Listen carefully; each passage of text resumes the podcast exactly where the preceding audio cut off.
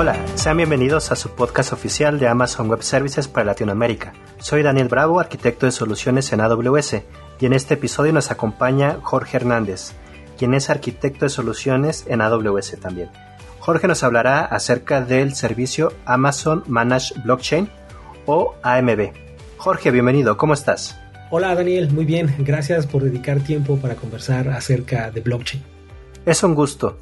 Nuestros podescuchas estarán contentos de conocer esta tecnología también. Iniciemos con la pregunta que seguramente todos están haciendo. ¿Qué es Amazon Managed Blockchain? Es un servicio diseñado para ayudar a construir aplicaciones Web 3.0 que sean utilizadas en la red de blockchain pública o privada. Además, es un servicio totalmente administrado por AWS tipo serverless y que provee acceso instantáneo a múltiples cadenas de bloques o blockchain.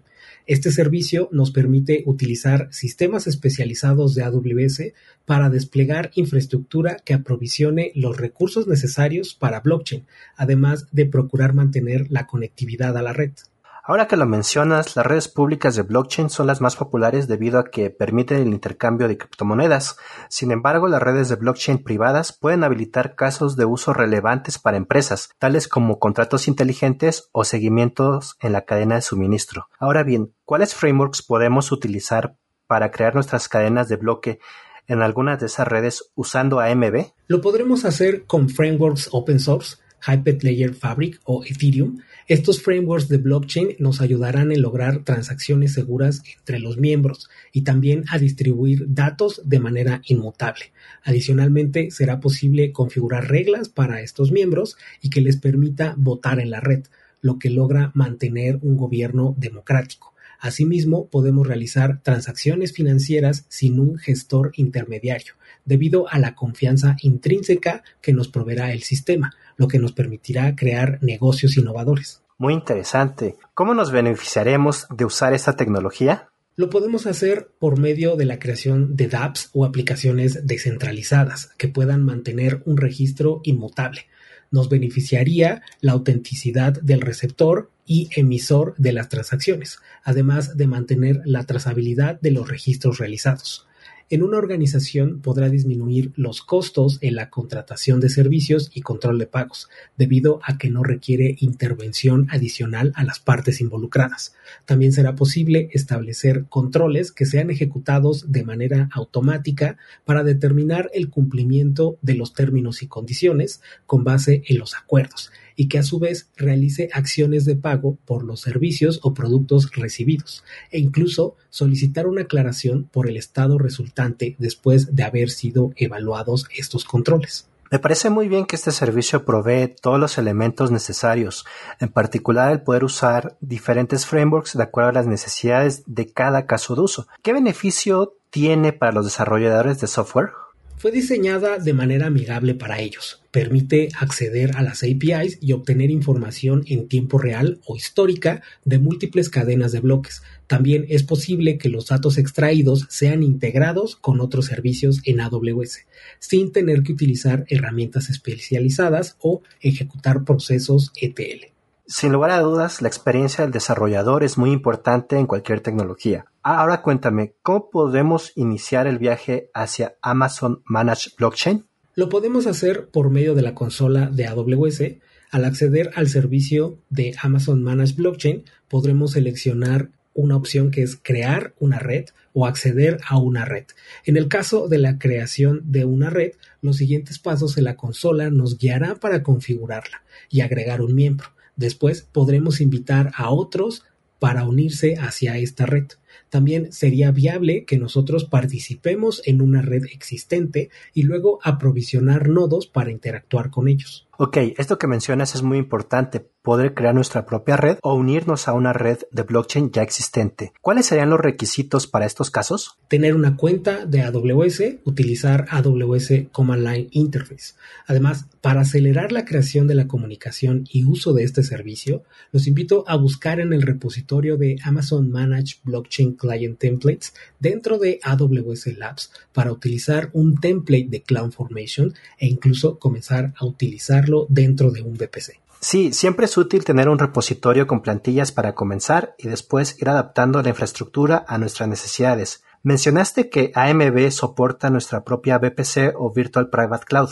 ¿Qué consideraciones debemos tener para el uso de la red con nuestra propia VPC? Será necesario tener un CIDR en IPv4, además de habilitar las opciones de DNS Hostname y DNS Support. También tendremos que utilizar una conexión de SSH para utilizar nuestro cliente de Hyperlayer Fabric. Por último, nuestro VPC debe contar con salida hacia Internet y ahí usamos Internet Gateway. Además, vamos a habilitar un security group en el que vamos a permitir nosotros un acceso hacia un puerto 22. Me parece que tenemos todo listo para iniciar. ¿Qué podemos esperar del framework Hyperledger Fabric? Fue diseñado para ser usado en el contexto empresarial. Uno de sus diferenciadores es que fue establecido bajo la Fundación Linux, Además, el control de este proyecto está a cargo de varios comités y múltiples organizaciones. También tiene una comunidad de alrededor de 200 desarrolladores y se ha extendido en 35 organizaciones desde sus inicios. También tiene una arquitectura modular y configurable, lo que permite habilitar la innovación, versatilidad y ayudar a diversas industrias, por ejemplo, salud, cadena de suministro y en aquellas que necesiten la identificación personal. Muy interesante estas aplicaciones de industria. ¿Nos puedes describir, por favor, un caso de uso más en detalle? Claro, en la cadena de suministro es necesario realizar el seguimiento de los productos para identificar su origen, ingredientes y destino. Entonces interactúan dos miembros, el retailer, que se encarga de etiquetar el producto y venderlo al consumidor, y el supplier, quien manufactura, almacena y envía los productos al retailer. Al usar la cadena de bloques nos permitirá mantener la trazabilidad del producto durante su viaje desde la empresa que lo manufactura hasta el almacén o vitrina del retailer en el que será colocado para su venta. Además, en caso de tener un defecto por creación, inconveniente por embalaje o daño por traslado, será posible solicitar la sustitución del producto y encontrarlo en una etapa temprana durante su viaje en la cadena de suministro. Con un escenario como este, la modularidad de Hyperledger nos ayudará a integrar en una cadena de bloques a los dos miembros para colaborar. Muy interesante este caso. Ahora, ¿nos puedes contar más acerca de la modularidad en Hyperledger Fabric? Sí, al ser creado con esta característica, será posible realizar consensos, identity management o usar librerías de criptografía. Otra manera de aprovechar esta característica será por medio de la creación de contratos inteligentes que podrán ser ejecutados dentro de un contenedor. Sin embargo, no será posible que puedan tener acceso directo al ledger.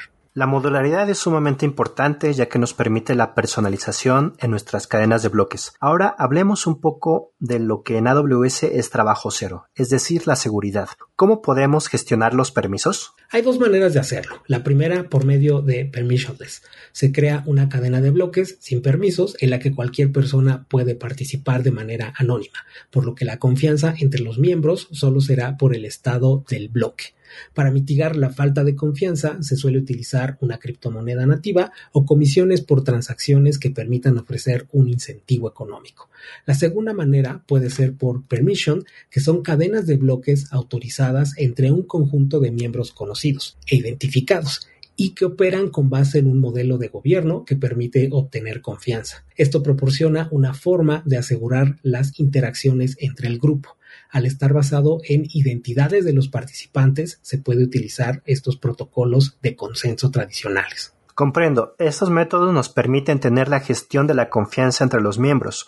Ahora bien, suponiendo que una empresa requiere tener infraestructura dedicada, ¿qué podríamos recomendarles en este caso? Sería que usen single tenant esto les va a dar infraestructura dedicada para sus operaciones que pueden ser usadas en redes públicas con Ethereum o privadas con Hyperledger Fabric para mantener los controles regulatorios. Entiendo, Jorge. Y cuéntanos, ¿cómo funcionan las transacciones en AMB? En la cadena de bloques tenemos una red peer-to-peer que está utilizando un framework descentralizado con miembros que pertenecen y participan en la red.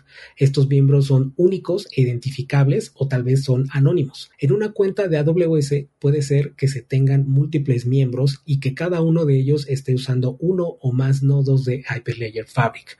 Los nodos o peer nodes usan Chaincode para aprobar las transacciones y almacenar una copia local en el libro mayor. En AMB son creados y administrados estos componentes para cada miembro en la red. Muy bien. Ahora, ¿cómo pueden nuestros clientes personalizar el framework? Es decir, ¿cómo pueden determinar las capacidades y características en toda la red de bloques con Amazon Managed Blockchain? Esto se puede hacer al elegir la cadena de bloques, porque el creador va a decidir el framework, la versión y la edición que desea usar. Cuando elija la edición, determinará también la capacidad y las características disponibles en toda la red. Muy bien, entonces recapitulando, algunas de las ventajas de este servicio son que podemos personalizarlo, tiene una comunidad activa que colabora en el desarrollo del proyecto y además con AWS se puede aprovisionar la infraestructura para crear nuestra red de blockchain o unirnos a una ya existente. Me gustaría retomar lo que mencionabas hace unos momentos acerca de que las transacciones deben ser aprobadas. ¿Nos puedes platicar de cómo funciona este proceso? Sí, son los peer nodes, aquellos que interactúan con las transacciones que son propuestas en la red y al ser aprobadas actualizan el estado del libro mayor o el ledger. Los miembros deben definir las reglas que son necesarias cumplir para ser aceptadas. Estas son basadas en la lógica del negocio por lo cual de esta manera cada miembro puede utilizar esas transacciones sin la necesidad de tener una autoridad centralizada. Oh, entiendo. Entonces, esto permite que nuestros clientes puedan decidir sus propios criterios de aceptación, las condiciones y detonantes para aceptar y aprobar transacciones. ¿Cómo se pueden asegurar todas esas transacciones? En la cadena de bloques hay un libro mayor que está distribuido y criptográficamente asegurado para mantener inmutable el historial de transacciones en la red. No puede ser modificado y cada nodo mantiene el estado global de la red y de los participantes. En el estado global debemos de mantener la transaccionalidad actualizada en cada una de las operaciones que se realizan. Muy bien. Entonces ya tenemos los registros cifrados, inmutables y distribuidos en los nodos de la red. ¿Qué sucede con los datos cuando tenemos nuevos integrantes de la red? Lo que hacemos es integrar un nuevo nodo y entonces ese nodo busca interactuar con el estado global del libro mayor para obtener los registros de las transacciones y ser parte de la red en la cadena de bloques. Incluso en caso que no haya nodos en la red, mientras exista un miembro, los datos del libro mayor se pueden restaurar en un nuevo nodo. Muy bien. Bueno, por último, y la pregunta que probablemente varios de nuestros podescuchas se están haciendo, ¿cómo podemos estimar el costo de utilizar este servicio en AWS? No hay costo por el uso de la red en sí mismo, sin embargo, cada miembro sí lo tendrá y está basado en el tiempo de uso por segundo. Los costos dependerán de la edición de la red, tipo starter o estándar. Además, cada miembro deberá considerar los costos por nodos y su capacidad, almacenamiento y el volumen de los datos. Perfecto, muchas gracias Jorge por explicarnos estos conceptos en la red de blockchain, la manera de utilizar AMB y cómo funciona en AWS. Esperamos volver a tenerte pronto en un nuevo episodio. Con mucho gusto, Daniel. Colaboremos juntos. Gracias, Jorge. Esperamos que este capítulo haya sido de utilidad. Jorge Hernández nos ha compartido su conocimiento del servicio Amazon Managed Blockchain. Los invitamos a escribir sus comentarios a nuestro correo electrónico awspodcast en español amazon.com. Yo soy Daniel Bravo. Gracias por escucharnos y como decimos en AWS, sigamos construyendo.